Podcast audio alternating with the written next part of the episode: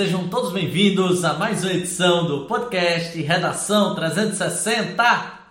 Sou o professor Mário Vitor e hoje a gente vai conversar sobre mais um tema importante para a sociedade brasileira como um todo e principalmente para você que está se preparando para o Enem, aí nessa reta final, para concursos públicos, é, para desenvolver uma boa redação, tanto civis quanto militares Hoje nós vamos conversar sobre economia frente às mudanças climáticas. Vamos tocar bastante nesse quesito, principalmente da, das transformações do meio ambiente e como que a economia vem se transformando ao longo dos últimos anos e, quiçá, ao longo de todo o século XXI.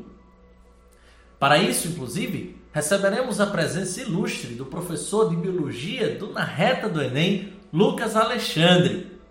Por falar em Na Reta do Enem, galera, queria chamar a sua atenção para seguir esse Instagram tão bacana, tão importante. E lá você vai poder acompanhar tudo, absolutamente tudo o que acontece do podcast Redação 360. É, o podcast Redação 360 no Instagram é arroba na reta do Enem no YouTube também é na reta do Enem. Então, segue a gente lá no Instagram, é, começa a seguir também a gente lá no YouTube. Se puder dar um, deixar o seu like, deixar um comentário bacana, vai ser muito importante para o segmento do nosso projeto. Também gostaria de chamar a sua atenção para conferir né, a nossa plataforma, né, o nosso blog redacal360.blog.br. Repetindo, redacal360.blog.br. Lá nesse site você vai encontrar o tema da redação, a economia frente às mudanças climáticas e outros tantos temas de redação que já foram trabalhados, desenvolvidos ao longo do projeto Podcast Redação 360. Agora, sem mais delongas, gostaria de trazer o nosso convidado de hoje, o querido professor Lucas Alexandre, o professor de biologia do Na Reta do Enem. Bom dia, boa tarde, boa noite, Lucas. Muito bom dia, muito boa tarde, muito boa noite, Mário. Mais uma vez é um prazer estar aqui participando desse projeto tão lindo, tão maravilhoso, que tem contribuído aí, né, para ajudar várias pessoas a construir redações de maneira melhor, mais embasada. E eu espero neste dia de hoje estar podendo contribuir mais uma vez né, com conhecimentos teóricos, científicos e abordagens que possam embasar melhor a tua redação e te ajudar a chegar no teu sonhado né, lugar aí. Então, vamos junto nesse, nessa discussão que vai ser bom. Show de bola, Luquinhas. É um grande prazer ter você conosco, né? A terceira participação no podcast? Isso mesmo. Show de bola! Ele que vem sempre abrilhantando, é quase um sócio né, do podcast Redação 360. Sem mais delongas, vamos ao nosso editorial. O termo mudança do clima, ou mudança climática, ou, altera, ou até mesmo alteração climática, refere-se à variação do clima em escala global, ou dos climas regionais da Terra ao longo do tempo afetando o equilíbrio de sistemas, ecossistemas já estabelecidos ao longo de toda uma era. Estas variações dizem respeito a mudanças de temperatura, precipitação, nebulosidade e outros fenômenos climáticos em relação às médias históricas. Podem estar em, em causa mudanças no estado médio da atmosfera em escalas de tempo que vão de décadas até milhões de anos. Estas alterações podem ser causadas por processos internos ao sistema Terra-atmosfera, por forças externas, como por exemplo variações na atividade solar, ou mais recentemente, pelo resultado da atividade humana. O tema vem ganhado o tema vem ganhando cada vez mais espaço na mídia, na educação, na política, na indústria, na academia. Portanto, Sabendo-se que mudanças climáticas podem ser um efeito de processos naturais ou até mesmo decorrentes da ação humana, deve-se ter em mente que tipo de mudança climática estamos fazendo referência. Não à toa, Diversas transformações na indústria estão ocorrendo para acompanhar as preocupações do ser humano com a preservação dos bens naturais de nosso planeta. E para se adaptar a esta nova era econômica, a economia verde passou a ser um item-chave da atualidade, fazendo-se fundamental para esta e para as próximas gerações. E justamente para tratar desse tema, trouxemos hoje ao podcast Redação 360 a ilustre presença do professor Lucas Alexandre. Luquinhas, começando a entrevista, muitos estudos mostram que a ação antrópica desde a Revolução Industrial foi a grande causadora de problemas ambientais. Quais são os efeitos mais visíveis, tanto ao meio ambiente quanto ao bem-estar social do ser humano, provenientes dessas transformações? Então, Mara, a gente pode começar essa conversa de um ponto-chave que eu considero que é exatamente o momento em que o homem passou a se fixar né, no ambiente, ele passou a ser, é, a ser sedentário naquele ambiente, e a partir daquele momento ele passou não só a executar o seu nicho ecológico, que nós, dentro da ecologia, classificamos como o conjunto de necessidades e tolerâncias que o indivíduo vai ter dentro daquele ecossistema. Então ele passou a acumular muito mais do que as suas necessidades de subsistência. Então, a partir desse momento, junto com o conceito de propriedade, nós vemos um aumento dessa população fixada em determinados locais. Com esse aumento dessa população, né, nós temos também o crescimento dessas necessidades de acumulação e um aumento do consumismo que começou a se desenvolver né, a partir daí. Com isso, né, a gente chega lá na frente no momento de industrialização que foi um momento de grande expansão né, da produtividade e do consumo populacional humano, né, especialmente lá na Inglaterra a partir do século XVIII e depois se espalhando por todas e outras regiões do mundo, certo? Então, a partir desse momento, com o objetivo sempre de maximizar lucros, sempre com o objetivo de maximizar e melhorar a qualidade dos produtos, a gente tem incrementos no processo de industrialização e assim também um início de exploração maciço dos combustíveis fósseis. Esses combustíveis fósseis, então, eles começam né, a liberar certas coisas, né, certas substâncias no meio ambiente que estavam presentes, mas em quantidades controladas. Então a gente tem um aumento excessivo dessas substâncias no meio ambiente. Naquela época, né, no início da industrialização, o mundo não era tão globalizado como é hoje. E assim, as consequências dessas ações humanas, elas não eram também pensadas. Né? E dessa forma, não se tinha claramente né, a visualização de como esses impactos eles poderiam afetar a longo prazo e as extensões que eles poderiam acarretar, né, como impactos globais que a industrialização começou na Europa, mas hoje a gente vê né, influências dessa industrialização da Europa em outras regiões do planeta que nem sequer tem um processo de industrialização bem estabelecido ainda. Então, além disso, a gente deve sempre lembrar que o processo de industrialização ele sempre está atrelado a uma urbanização. Sempre num processo de industrialização a gente tem a formação de centros urbanos na proximidade daqueles espaços. E essa a superpopulação, essa urbanização, ela acarreta grandes impactos ambientais né, dentro de determinados é, ecossistemas. Então, sendo assim, né, a gente pode apontar algumas variáveis desses efeitos visíveis classificando eles em duas naturezas.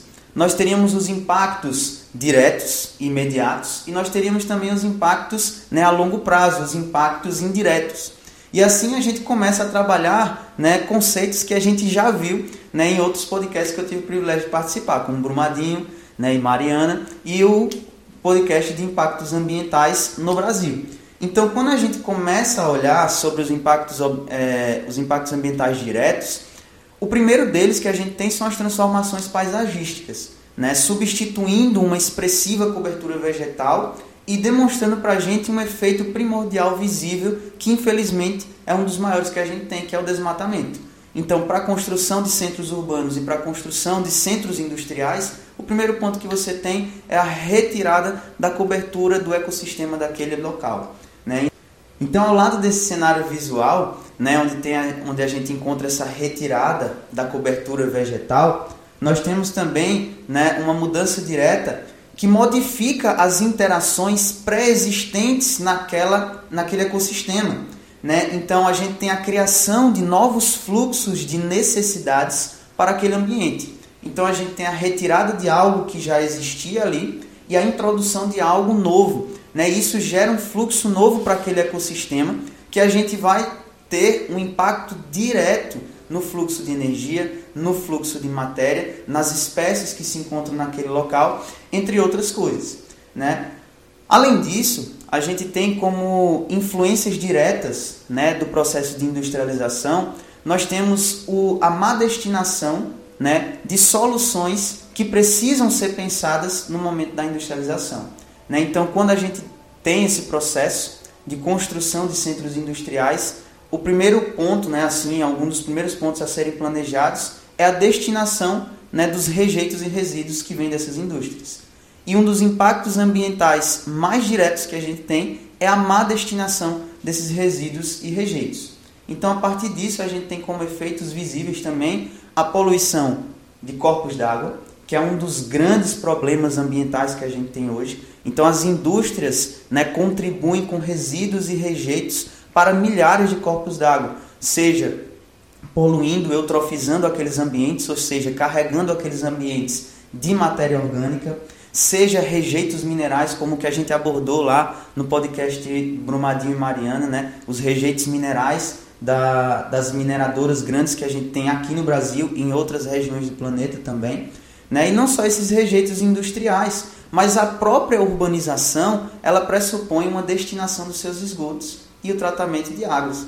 E quando a gente faz isso de maneira incorreta, a gente tem mais um processo de modificação desses corpos d'água. Então, sem esse devido tratamento, a gente tem mais um impacto direto não só da industrialização, mas do, que, do fato que está atrelado a ela, que é a urbanização. A própria superpopulação dessas áreas, né, a criação desses centros urbanos, elas geram necessidades que acabam forçando o que na ecologia nós conhecemos como capacidade de suporte do ambiente. O ambiente ele existe, ele tem é, uma, capa uma capacidade de suporte para então sustentar aquele ecossistema. Então, o meio ambiente ele mesmo realiza processos de controle para que essa capacidade de suporte ela não seja né, excedida. Então, por isso a gente tem processos de predação, a gente tem processos né, de extinção de espécies, quando os recursos se tornam, se tornam insuficientes para a população daquelas espécies. E quando a gente superpopula, quando a gente povoa uma área, né, a gente está jogando sobre aquele ecossistema também uma necessidade que antes não existia ali. Então a capacidade desse ambiente ela vai ser forçada. E isso vai ser ruim para o bem-estar social daquela população.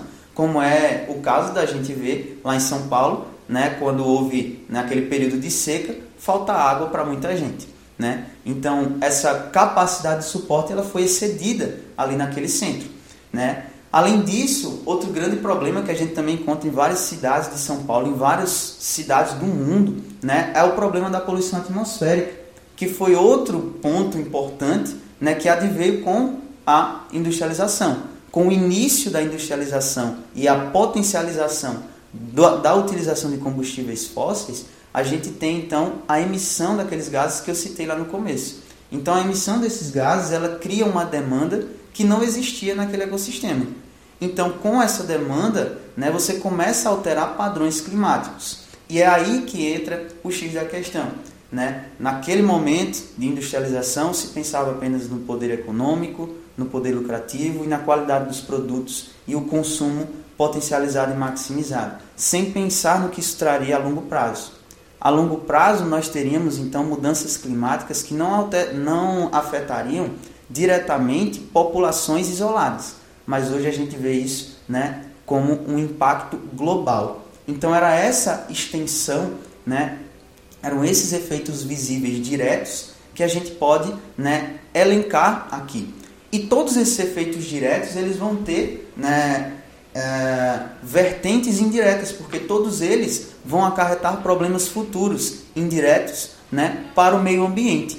Então a gente tem esses problemas e ao, do ponto de vista global isso vai se alastrar, porque a gente tem correntes marítimas, né, levando toda essa poluição nos corpos d'água. A gente tem correntes atmosféricas que levam essa poluição de áreas industrializadas para áreas que não são industrializadas. Exemplo disso, né, no caso foi o inverso, mas só um exemplo dessa movimentação, foi a questão das queimadas nas, na Amazônia, que a gente viu aquela nuvem chegando até São Paulo pelo encontro com a frente fria.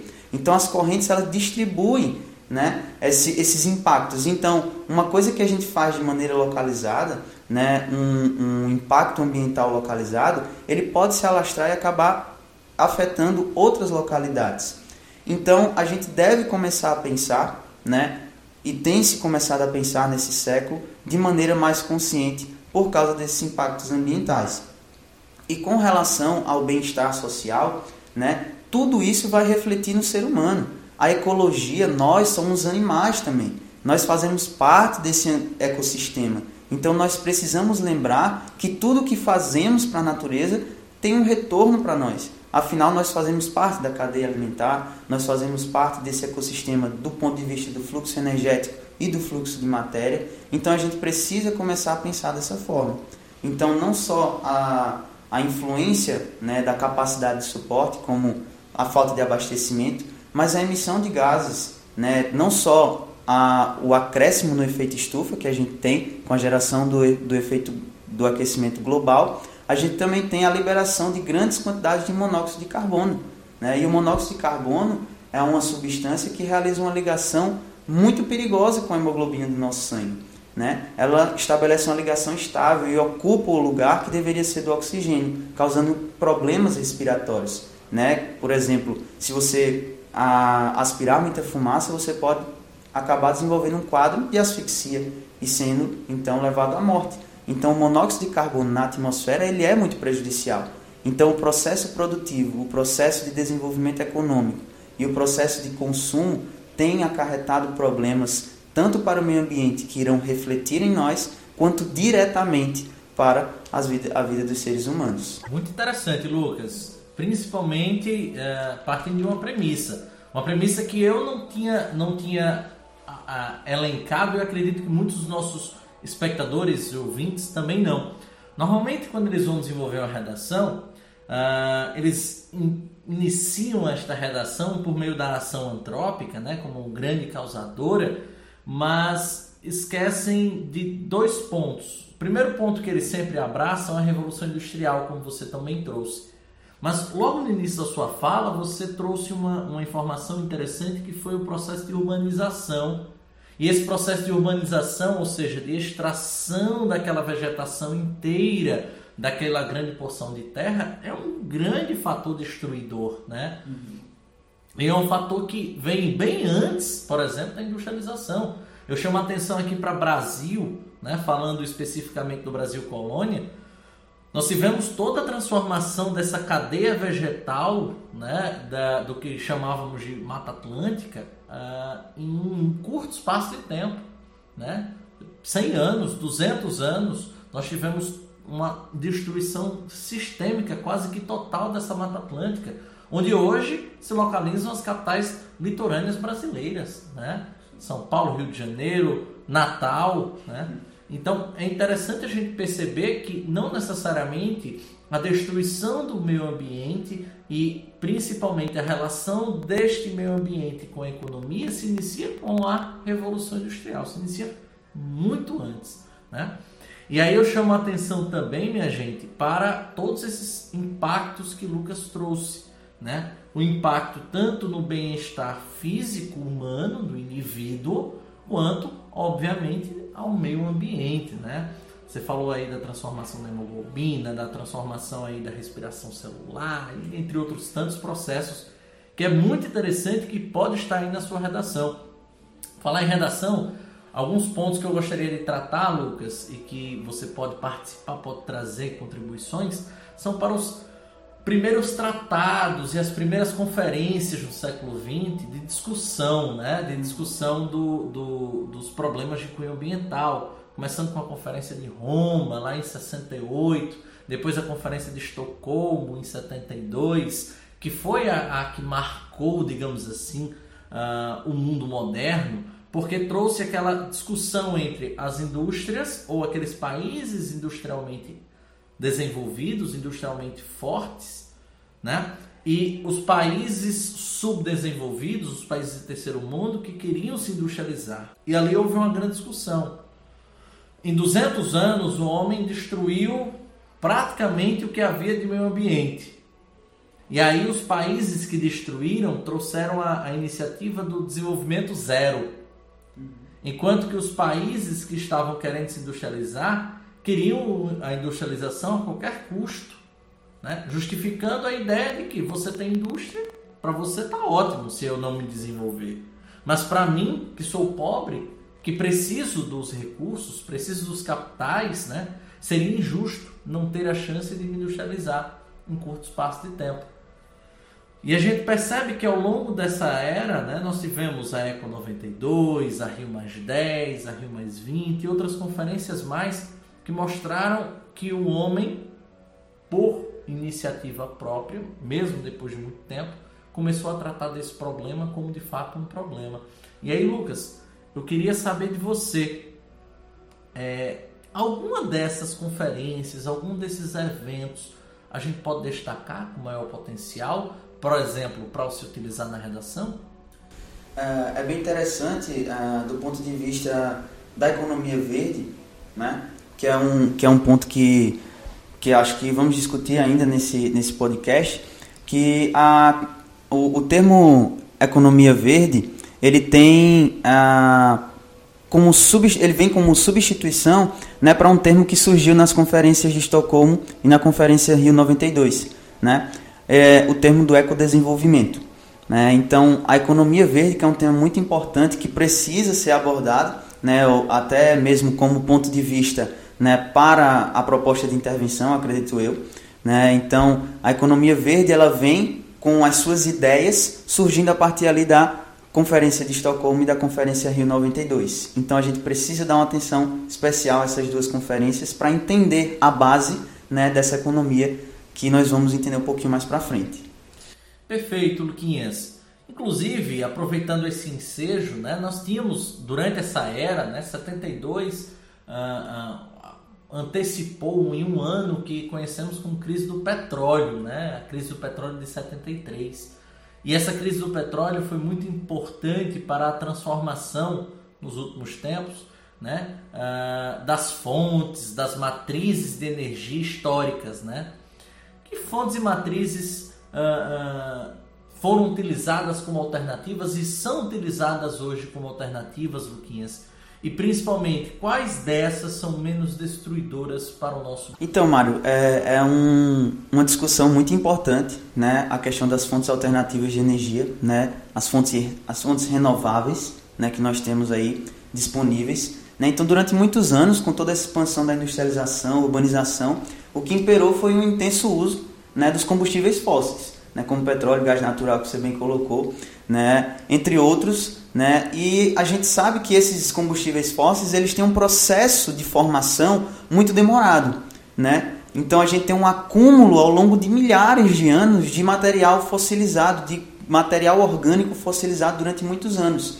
Então, esse padrão de formação né, dá para a gente, nesses combustíveis fósseis, né, uma insuficiência né, para sustentar um longo período de uso dessas fontes de energia. Então, como você bem colocou, a crise do petróleo, né, e são recursos que não são renováveis por causa dessa demora para a sua formação. Então, iniciou-se uma busca de fato né, por fontes que fossem alternativas, que tivessem uma taxa maior de reposição né, e renovação natural, né, maior do que esses combustíveis fósseis.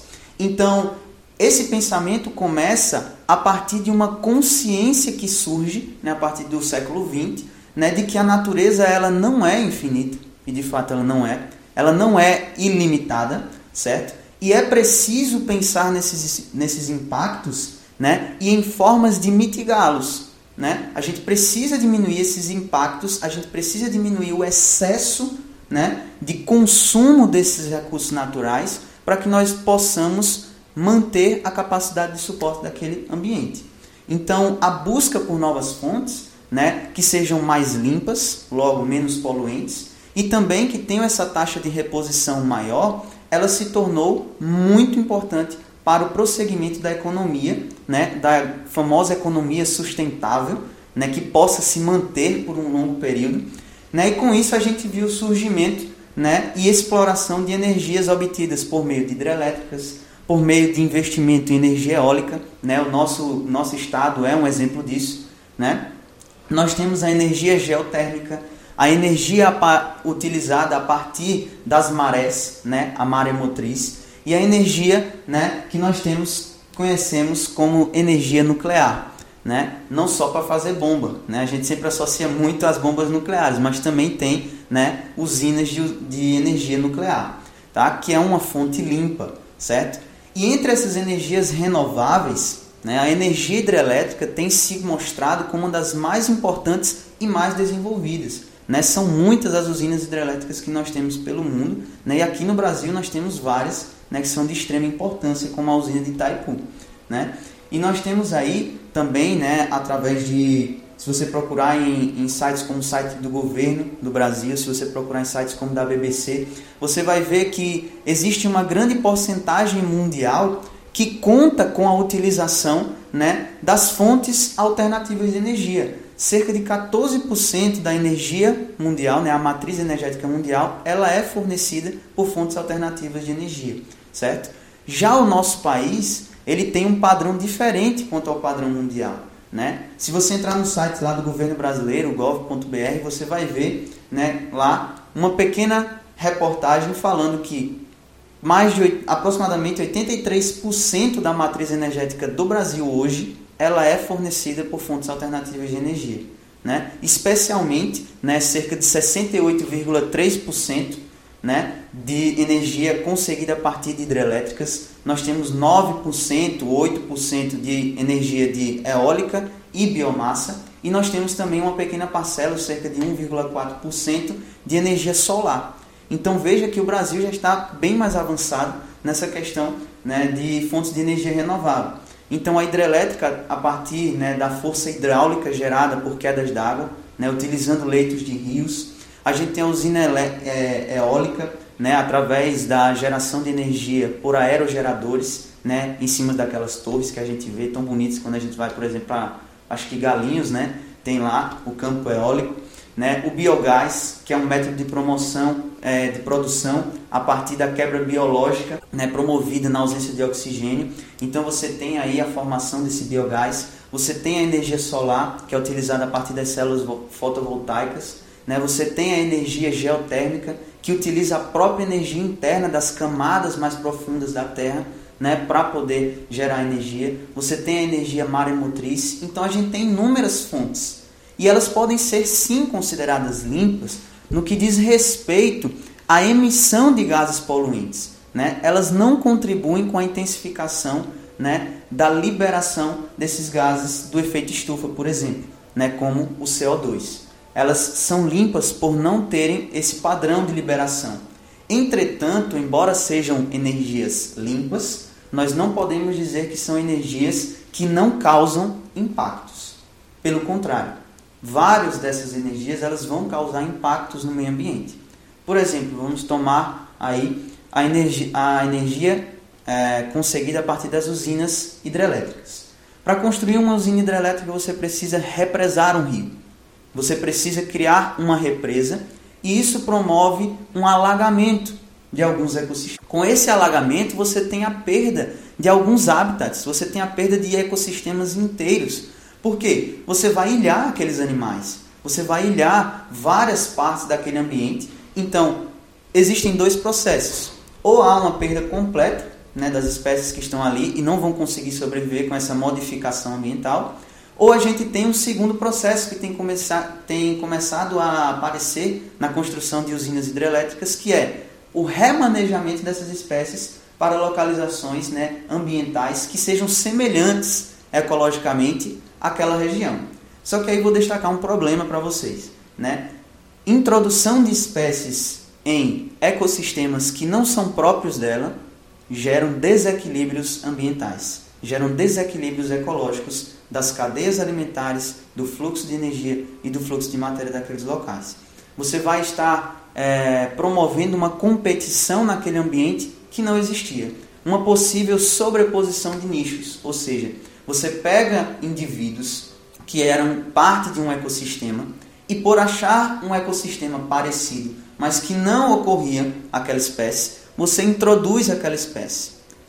Duas coisas, três coisas podem acontecer, né? Ou essa espécie vai entrar em constante competição com alguma espécie daquele novo local, né? Havendo uma sobreposição de nichos, e aí a gente vai ter o que, que vai poder acontecer? Uma das espécies pode ser extinta por não conseguir o aporte de recursos necessário, ou alguma dessas espécies pode migrar para outra região, causando um problema semelhante, ou a gente vai ter a mudança né, dos nichos ecológicos de uma delas para que elas possam continuar subsistindo no mesmo local. Né? Mas aí você veja só o que você promoveu naquele ecossistema, uma mudança completa, uma introdução de espécies exóticas né, que pode levar à perda de biodiversidade daquele novo local. Né? Então, causa sim impactos. E um grande exemplo disso, né, segundo a BBC, é, foi a, a presença encontrada de 13 toneladas de peixes mortos boiando às margens do rio Teles Pires, ao norte do Mato Grosso do Sul, a 500 quilômetros de Cuiabá. Especialistas já apontavam há muito tempo né, e alertavam que o inundamento, né, o alagamento daquela região iria provocar perdas irreversíveis para o leito daquele rio. E como não foi diferente, né, aconteceu a morte dessa quantidade de peixes por causa de alterações no padrão né, de oxigênio daquele rio. Então veja aí que a construção dessa hidrelétrica, o período de sua instalação gerou um impacto ambiental com a morte de mais de 13, mil tone 13 toneladas né, de, de peixes aí. Então a gente tem impactos grandes quanto a isso. Quanto a usinas eólicas também, nós temos impactos sim. Apesar de eles parecerem não contribuir né, para a emissão de, de gases e tudo mais, mas nós temos um impacto no que diz respeito à cobertura das áreas vegetais daquele, daquele local. Você precisa tirar a vegetação nativa e você tem uma interposição de um obstáculo no meio daquele ecossistema. Você está colocando uma torre de 80 metros com pás de 30 metros né, naquele meio ali. Então, pássaros podem ser atingidos, né? A gente tem né, também outros animais que subsistem ali, que têm suas necessidades e têm suas tolerâncias, se você está introduzindo um elemento estranho no meio daquele ecossistema. Então esse é o principal impacto né, que é elucidado também pelo professor Felipe Melo, né, do Departamento de Botânica lá da UFPE, em entrevista para a BBC, ele relatou exatamente isso. Uma, uma estrutura muito grande colocada no meio de um ecossistema. É claro que isso vai gerar um impacto, uma modificação para a vida daquele meio. Né? Então a gente precisa, antes de dizer, ah, é limpo, a gente precisa pensar que também promove impactos ambientais diretos.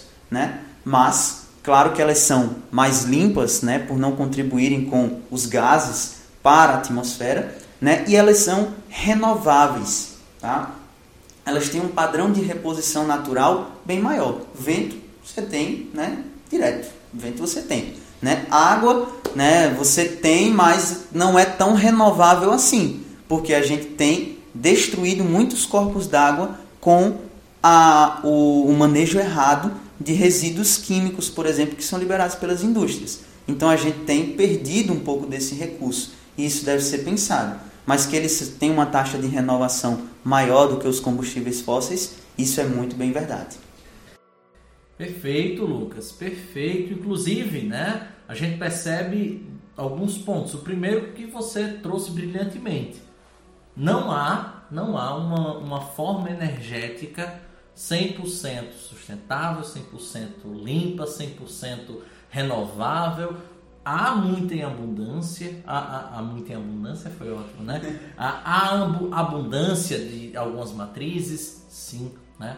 Há, a forma muito, mas muito menos impactadora ao meio ambiente, ao ser humano, há também, mas querendo ou não, não há uma forma perfeita, né? É, varia sempre de território a território, condição climática a condição climática, a condição econômica também, de certo modo, e assim por diante. E aí, Lucas, a gente chega no ponto que eu considero o principal do nosso podcast, né? o clímax do nosso podcast, que é a questão da economia verde. Lucas, muitos apontam que esta é, é, é a forma de solução para o problema. Mas eu, eu, particularmente, conheço muito pouco de economia verde. Eu sei da nomenclatura. Vejo que muitos dos jovens que estão aí estudando, ávidos para construir a redação, também conhecem a nomenclatura, mas pouco sabem sobre ela que seria essa economia verde e, principalmente, ela solucionaria esse problema? Então, muito interessante, né? É uma palavra muito forte assim dizer solucionaria esse problema, porque não é um problema muito fácil, né? As intervenções antrópicas, o ser humano no ambiente ele não é fácil, né? A partir do que ele conquistou, né? Do que ele passou a fazer nesse ambiente, né? E a economia verde é uma ponta de esperança, podemos dizer assim. A economia verde ela foi promovida, né, ela foi uh, proposta pelo Programa das Nações Unidas para o Meio Ambiente e poderia ser definido da seguinte forma, abre aspas, uma economia que resulta em melhoria do bem-estar da humanidade e igualdade social, ao mesmo tempo que reduz os riscos ambientais e a escassez ecológica. Né? Então seria exatamente o que nós conversamos durante esse podcast né, um, uma conscientização, um pensamento mais consciente com relação ao que o ambiente tem para oferecer, a forma como a gente utiliza isso e a forma como a gente pode né, devolver isso ao ambiente. Porque se a gente utilizou a, a nossa capacidade de pensar, a nossa inteligência de construção para degradar, a gente pode muito bem fazer o caminho de volta, o caminho reverso. Né? A gente pode fazer né, o processo de restauração, de renovação desse ambiente.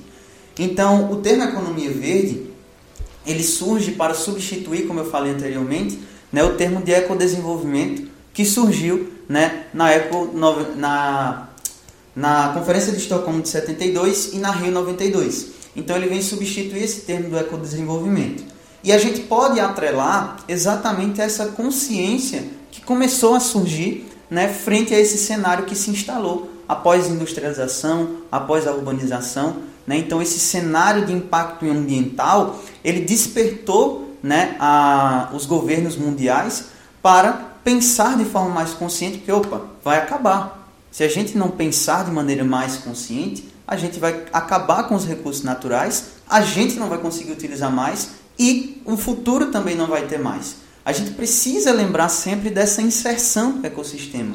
A gente faz parte dos organismos vivos. Da mesma forma que um sapinho no ecossistema ele precisa ter suas necessidades satisfeitas, o ser humano precisa. Só que, contrário ao sapinho que a gente encontra lá nesse ecossistema, o ser humano é o único animal que destrói o próprio ambiente em que vive. Então, o sapinho vai explorar ali, mas ele vai continuar mantendo as suas necessidades e tolerâncias. O ser humano não, ele explora até não ter mais.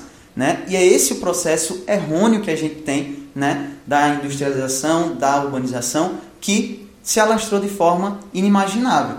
E a economia, né, quando a gente fala dessa economia verde, ela precisa pensar nisso, porque se ela quer continuar usufruindo né, da, da natureza, ela precisa pensar de forma mais ecológica e sustentável. Do contrário, ela não vai conseguir sustentar a sua produtividade.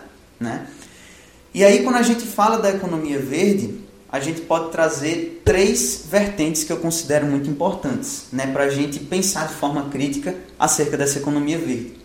O primeiro é que vai trazer né, uma modificação para as empresas.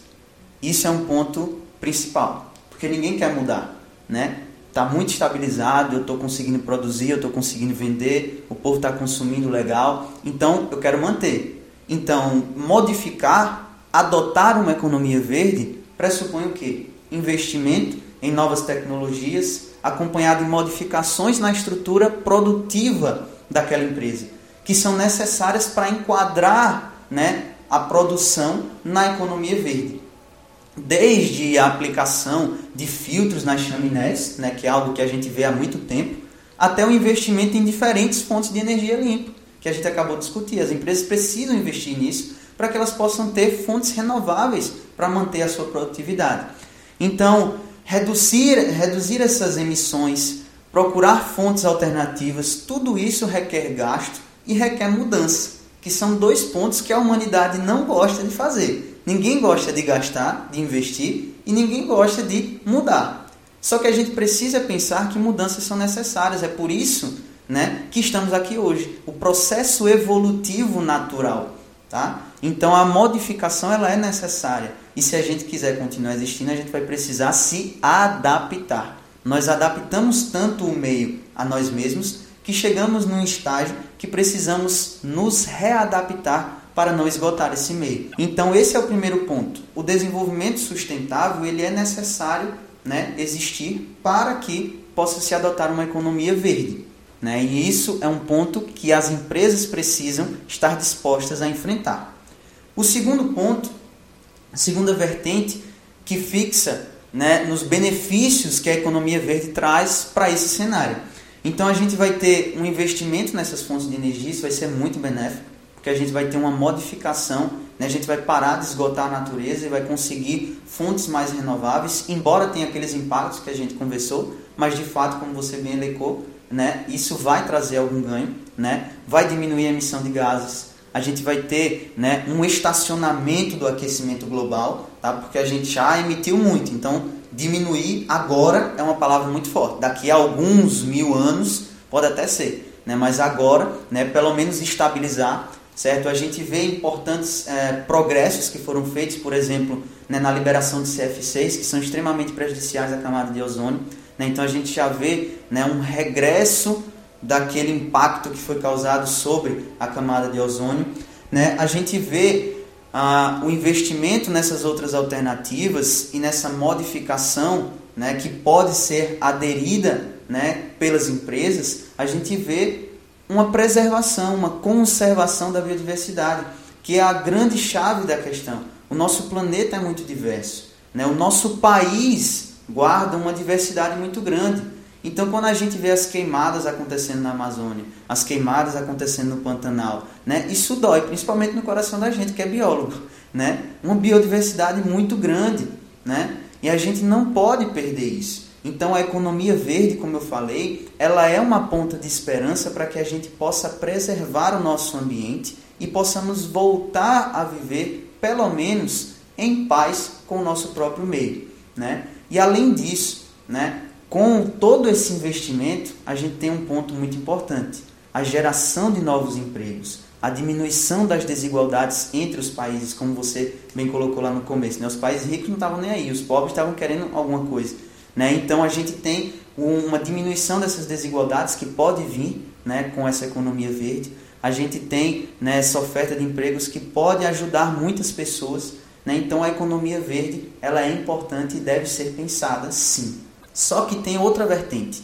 A terceira vertente, né, que eu vou encerrar minha fala com ela, né, é uma vertente que tem sido muito criticada por especialistas, né, que é exatamente os pontos de compensação que existem com a valoração dos bens naturais. Ou seja, a aplicação de valores reais, né, de dólares, de reais, a bens naturais. Então, quanto vale né, uma floresta desmatada, ou um ambiente eutrofizado, né, um, um corpo d'água eutrofizado, e esses valores, né, eles podem ser compensados dentro da economia verde, né? Então, se eu desmatei isso aqui, né, eu posso compensar com outra área ali. Só que a gente precisa lembrar que o ambiente ele é único. o ecossistema que existia ali e foi devastado, ele não existe em outro lugar. Né? Então não dá para compensar. Não existe valor para a gente dar a diferentes padrões ambientais. Não existe valor físico né, de dólares, de reais que vá falar sobre essa, sobre essa diversidade. Perdeu aquilo ali, perdeu. Você pode compensar isso na sua cabeça como um valor, né, mas não tem. Para a biodiversidade esse valor não existe. Então esse é o ponto crítico né, que muitos especialistas têm né, ah, criticado, o ponto crítico que os especialistas têm criticado né, foi ótimo certo? Sobre a economia verde. Esses pontos de compensação. E os, os maiores exemplos que a gente tem disso são dois pontos de compensação muito básicos, né? São as, as cotas de reserva ambiental, né? E os créditos de carbono, que você é, certamente já ouviu falar. Né? Então, as cotas de reserva ambiental é exatamente essa compensação que a gente faz entre ambientes. E os créditos de carbono são a quantidade de, de emissões de gases do efeito estufa, como CO2, né, o que, é, o que é o chamado carbono equivalente, né, a quantidade disso que você conseguiu diminuir, e se não conseguir diminuir, você tem como comprar créditos de outra pessoa, né, de outro país, né, para que você possa continuar dentro aí dessa porcentagem. Onde é que já se viu isso? Ah, não, eu, eu emiti muito, então vou comprar teus créditos, porque tu emitiu pouco. Mas emitiu, não interessa se você comprou crédito ou não. Né? Então é exatamente essa crítica que existe sobre essa economia verde, são esses pontos de compensação. Então a gente precisa pensar, a economia verde é uma ponta de esperança para o desenvolvimento sustentável? Sim, mas ainda precisa ser lapidado quanto a esses pensamentos né, de, é, como podemos dizer, o ambientalismo comercial.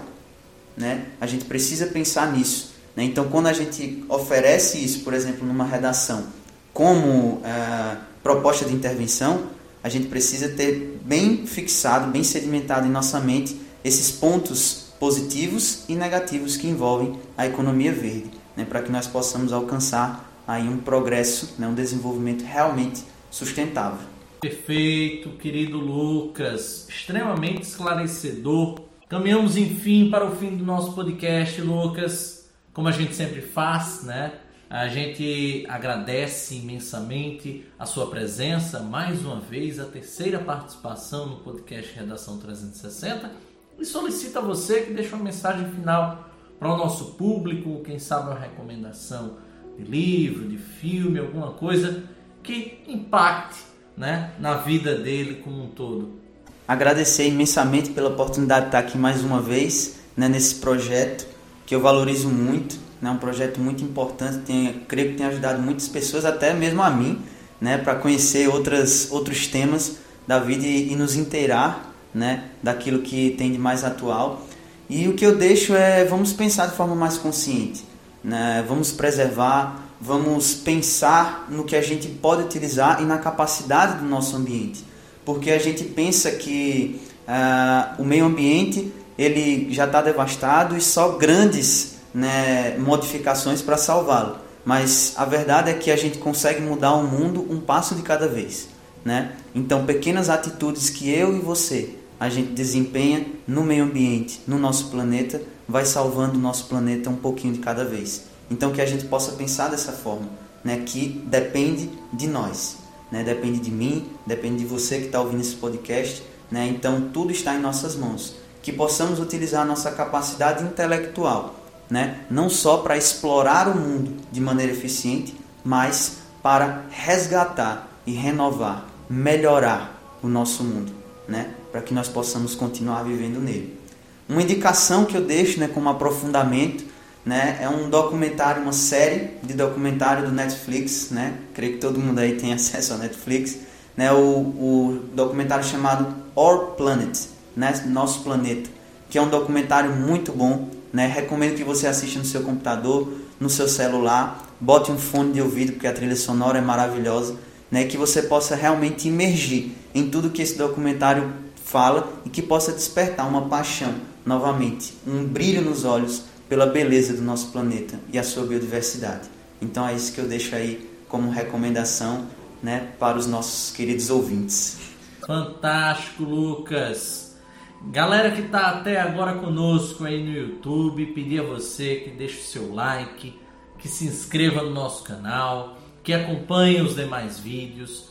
Quem ainda não conhece ou não conhecia o podcast Redação 360, Desde o episódio 1 estamos lá no Spotify, Redação 360, o nosso canal, certo? Lá, inclusive, é uma experiência bastante diferente, com uh, trilha, com referências, uh, quase que uma imersão narrativa, né? Então, se você ouviu, gostou, quer ouvir o áudio novamente, agora com experiência diferente, vai lá no Spotify, que com certeza você vai gostar bastante do nosso trabalho. Agradecer mais uma vez ao professor Lucas Alexandre pela brilhante contribuição. Agradecer a você que esteve até aqui conosco e ensejo bons estudos, boa redação e até a próxima.